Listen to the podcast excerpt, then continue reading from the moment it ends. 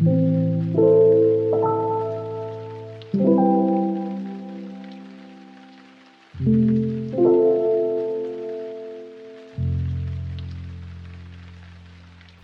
casi se va la madrugada.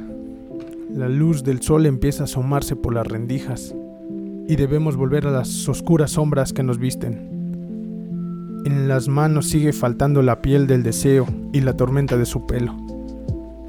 Un suspiro queda pendiente en los labios. La mirada y la nube que la envuelven echan de menos la luz que les hace falta. Las trampas de la imaginación. En el sueño de la duermevela, sus muslos eran bufandas de las mejillas y prisión para la cintura. De pie, la cabalgata del ansia terminaba después de un breve precipicio en una caída húmeda y común. Y al final, no había más deudas que las que se tiene con uno mismo.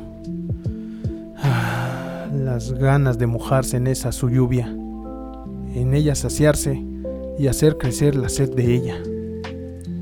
Amanece con la certeza de que no habrá mejor foto que la que le tome con mis manos y labios, ni mejor audio o video que el del nacimiento de sus jadeos o gemidos, ni mejor tocada o pintura que la de las pieles unidas, ni mejor entrevista que la de nuestros cuerpos. Mm, ¿Otra comunicación? ¿Otra información?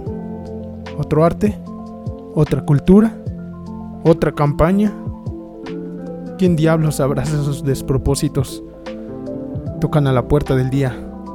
La sombra se amarra las botas y las ganas. Hay que seguir caminando, escuchando.